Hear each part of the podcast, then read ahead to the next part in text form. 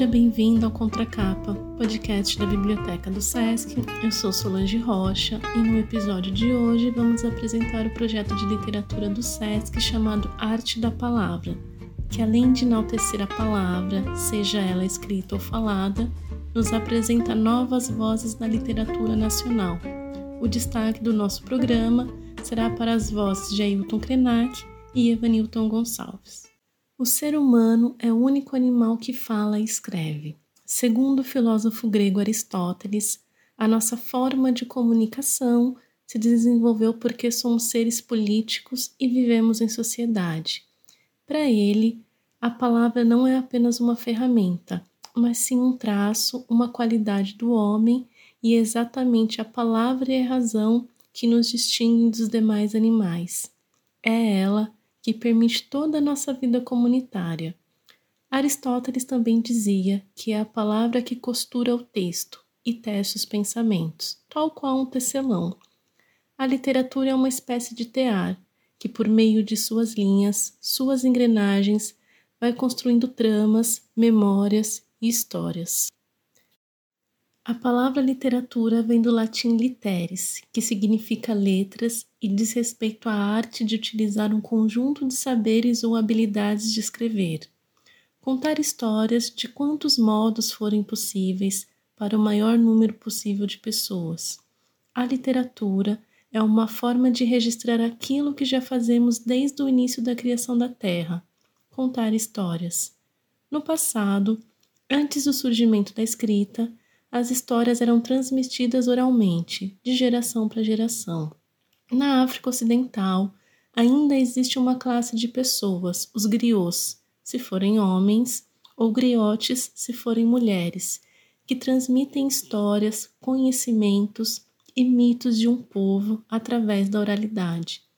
É assim que a teia de histórias e reflexões sobre a vida vai se formando pelas vozes dar vozes a diversos escritores de diferentes regiões do Brasil é o trabalho que vem sendo realizado pelo projeto SESC Arte da Palavra, que visa estimular as pessoas a se apropriarem do universo literário, seja ele escrito ou falado. O projeto divulga novos nomes da literatura em circuitos literários pelo país. A ideia é que autores de uma região circulem em outras, falando de sua escrita, trajetória e do seu lugar. A literatura nacional contemporânea tem assistido ao nascimento de uma classe de escritores que retomam uma tradição, a da geração de 30, mais conhecida como os regionalistas, que falam do seu lugar, seus costumes e sobre uma parte do Brasil que resiste ao tempo. Itamar Vieira Júnior, que foi tema do nosso quarto episódio, nos diz entorturado que o Brasil profundo, de filhos e filhas da terra, é um outro Brasil, totalmente descolado do eixo mais conhecido, Rio-São Paulo. Os escritores da última edição do Arte da Palavra, Ailton Krenak e Evanilton Gonçalves, são dois expoentes dessa nova geração que trazem consigo questões em comum de modos diferentes. A lógica do capital, que destrói a identidade das pessoas, transformando-as em consumidores e não em pessoas, e como essa adaptação a esse projeto de vida civilizatório tem sido aceito e permitindo que a diversidade e diversas formas de vida e de viver têm sido ao longo do tempo dizimadas. Ailton Krenak é um ativista indígena, ambientalista e escritor. Sua obra mais recente, reflete sobre questões como a existência de uma humanidade como um clube seleto, que segrega os indivíduos e os padroniza.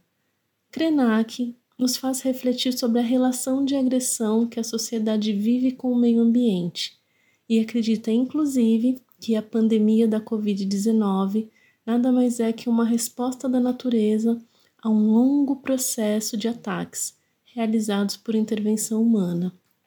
Já Evanilton é um jovem escritor e revisor de textos baiano, para quem a escrita literária é um exercício de liberdade em seu sentido mais pleno, e cuja temática vem dos encontros possíveis da vida e da arte. Ambos os escritores tem a habilidade de falar de episódios do cotidiano, de personagens muitas vezes ignorados, sejam eles humanos ou elementos da terra como o rio, mas que em sua simplicidade dão vazão a uma imensa pluralidade de vozes que nos obrigam a refletir sobre a nossa própria narrativa. Krenak lançou em 2020, pela Companhia das Letras, Ideias para Adiar o Fim do Mundo e A Vida Não é Útil. As obras são discursos e pensamentos do escritor sobre o modelo de humanidade que vem sendo construído a partir da visão do homem branco europeu, que ao decidir colonizar o resto do mundo através do modus operandi, que funcionava da seguinte forma: ocupação da terra, imposição de uma fé, língua e história, como forma de educar o resto do mundo desprezou a história de tantas civilizações existentes bem antes da sua chegada. Krenak, em ambos os livros, tenta resgatar a ideia de que não há apenas um projeto de humanidade, pois somos seres, povos e indivíduos diversos e que a Terra não é uma empresa a ser administrada por órgãos como a ONU ou o Banco Mundial, que acreditam ser os donos e gestores desse local. O mundo, segundo Krenak, é mais que esse sentido materialista e objetivo, onde tudo é disputado como riqueza, e que a vida não é algo que se possa atribuir utilidade, pois não é um objeto. Seu desejo, em ideias para adiar o fim do mundo, é suspender esse modelo de mundo atual, enquanto ainda temos a oportunidade de construir um outro, porque, em sua visão, isso importa e ainda é possível. Ainda é possível salvar o mundo. Ailton não se considera um escritor formal, nos moldes como nos acostumamos a pensar, mas sim um contador de histórias. Iremos ouvir um pequeno trecho que foi ao ar no Arte da Palavra, em que ele nos conta um pouco sobre as histórias que ainda podemos contar para adiar o fim do mundo. Ouça só contar mais uma história, seja daquela, daquele lugar onde você vive, né? do bairro, da cidade, do lugar onde você vive, uhum. mas seja também dos outros seres que compartilham a vida com você, que seja um rio, uma floresta, uma árvore ou uma montanha, é, é adiar o fim do mundo, no sentido, inclusive, de criar é, vínculo entre seres, entre seres humanos, não humanos, entre pessoas. Quando nós contamos uma história, nós adiamos o fim do mundo na mobilização, mobilizando afetos, sentido. A gente vive num mundo muito árido.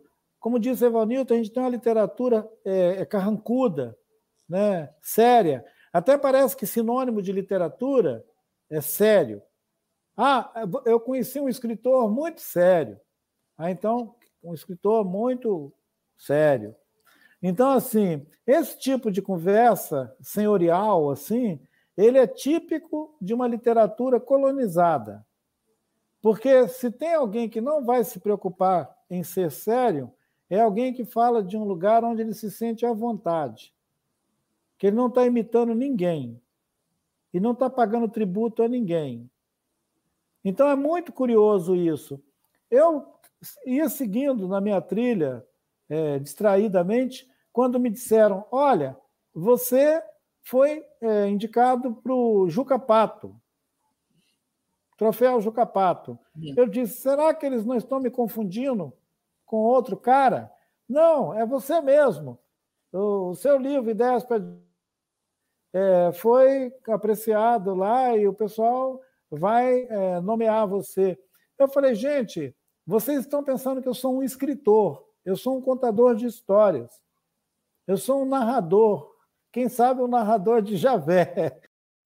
Evanilton, por sua vez, é um escritor jovem, nascido na Bahia e morador do bairro de São Caetano, em Salvador. Evanilton tem uma vivência como muitos de nós. Antes de enveredar pelo caminho das letras, já fez de tudo um pouco. Foi atendente de lan house, vendedor em shopping center, e teve muitas outras funções que despertaram nele o desejo de transcrever para o papel a beleza do indivíduo comum, de pessoas simples que pegam ônibus, têm boletos para pagar e quase sempre estão na corda bamba da sobrevivência, mas que têm sua subjetividade, o seu universo particular. Evanilton tem dois livros publicados: O Coração em Outra América, romance desenvolvido após uma viagem sua de duas semanas pelo território mexicano, onde, embora a ficção e a realidade se confundam, o autor garante ser apenas uma história ficcional. Nessa história, nos deparamos com sentimentos como a desilusão com a pátria-mãe, sem ela ser especificada no texto, o desejo de recomeçar em terras estrangeiras, permeadas por situações de xenofobia, e os dilemas que o nosso coração sempre nos impõe. Seu outro livro, Pensamentos Supérfluos Coisas que Desaprendi com o Mundo, é uma coletânea de textos, contos, microcontos em um aparelhado de ideias divididos em duas partes. Na primeira, temos diversos textos, pensamentos enumerados de 1 a 50, cujo título é a frase Pensamentos Supérfluos, e a segunda parte é um conjunto de 14 textos intitulados Coisas que Desaprendi com o Mundo. O conjunto do livro nos leva à beleza do cotidiano, a ver personagens comuns e evoca a beleza e a filosofia desses pequenos detalhes da cidade de Salvador e das pessoas que lá habitam. Ouça o que o Evanilton falou sobre a literatura, o que o inspira a escrever nesse trecho do programa Arte da Palavra. Ouça só. Me interessa as pessoas, como Ailton colocou, essa a ideia né, de banalidade que se tem do cotidiano é, e, a, minha, a minha escrita ela tem a ver justamente com isso, assim, de alguma maneira bagunçar um pouco as engrenagens do cotidiano, assim, eu poderia dizer. Mas também é, me divertir e fazer rir, sabe? Esse romance, por exemplo, eu queria que fosse um texto divertido. Eu acho que a literatura brasileira é muito sisuda, muito ensimesmada, sabe? Eu acho que a gente pode, né, é, enfim, experimentar outros caminhos também. E, e, a literatura se renova a partir disso, né, da, da inconformidade, da reinvenção. E e é mais ou menos isso que eu tento fazer. Então, eu, eu acho que, de alguma maneira, é, é, nossas literaturas também dialogam nesse sentido, né, dos, dessa busca pelos causos e tudo mais. E é isso, assim, eu acho que eu também estou adiando o fim do mundo nesse sentido, porque me interessa muito, né, é, fabular, é uma coisa que me, me dá prazer fazer. Então, eu escrevo por isso, eu não escrevo para sofrer, né, como algumas pessoas dizem, realmente escrevo por prazer. O regionalismo, como mencionamos no episódio anterior, em que conversamos sobre o livro Torturado do baiano Itamar Vieira Júnior, é uma corrente literária que surgiu no século XIX no Brasil. Autores como Érico Veríssimo, Graciliano Ramos, José Lins do Rego e muitos outros fomentavam através de seus livros reflexões sobre o Brasil e todo o contexto que envolve esse estilo. Para você se aprofundar mais nessa temática, sugerimos o curso Contextos, Regionalismos na Literatura Brasileira, em que a proposta consiste em fomentar uma reflexão em torno da temática do regionalismo na nossa literatura, recorrendo à obra de alguns escritores, como esses que acabamos de citar. O projeto é mediado pelo professor da USP Luiz Roncari, que é titular da área de literatura brasileira na Universidade de São Paulo. O curso está disponível online e gratuitamente na plataforma Sesc Digital. Basta acessar do seu celular ou do navegador do seu computador. E, por último, se você gostaria de entender de que modo o processo de colonização afetou a vida das comunidades na América Latina e as suas consequências, não pode deixar de ler a obra máxima de Eduardo Galeano, escritor e jornalista uruguaio, as Veias Abertas da América Latina. Neste livro, do ano de 71, Galeano analisa a história da América Latina desde o período da colonização europeia até a idade contemporânea, argumentando contra a exploração econômica e a dominação política do continente, que primeiramente foi exercida pelos europeus e seus descendentes e mais tarde pelos Estados Unidos. Galiano ressalta que a colonização trouxe o projeto de pobreza, exploração e morte aos povos nativos do território americano. A literatura, seja ela escrita ou oral, como é valorizada no arte da palavra, é o caminho pelo qual temos a oportunidade de valorizar o que é de mais precioso na jornada do homem pela terra, pois contar histórias é a forma mais antiga que temos de manter viva a nossa trajetória, a nossa existência por esse planeta. Assim foi no passado e assim continua sendo na modernidade. E Evanilton são dois contadores de histórias que, a seu modo, se apropriam do universo das palavras para fazer dela uma arte. O contracapa dessa semana fica por aqui. E se você quiser assistir ao programa Arte da Palavra, com Evanilton Gonçalves e Ailton Krenak, o link de acesso ao programa estará na descrição deste vídeo. Até a próxima semana com mais um episódio do Contracapa. Até lá!